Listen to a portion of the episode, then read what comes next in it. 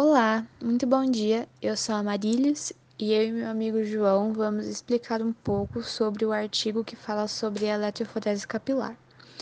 O artigo em si explica alguns conceitos sobre a eletroforese capilar.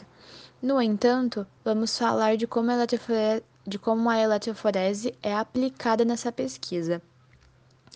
A eletroforese é uma forma de separação por meio, de, por meio dos íons. Com isso, torna-se muito efetivo que as separações sejam feitas em meio aquoso. No artigo, a pesquisadora realizou diversos experimentos e testou várias teorias utilizando como base a eletroforese para explicar alguns conceitos básicos sobre a eletroforese capilar.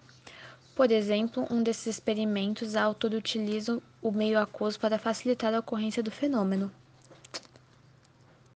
Entre os vários materiais encontrados para a fabricação dos capilares, outra forma do dióxido de silício é a silica fundida. Tal material confere aos mesmos muitas propriedades interessantes, como dimensões precisas, alta constante de elétrica, alta condutividade térmica, resistência mecânica, entre outros.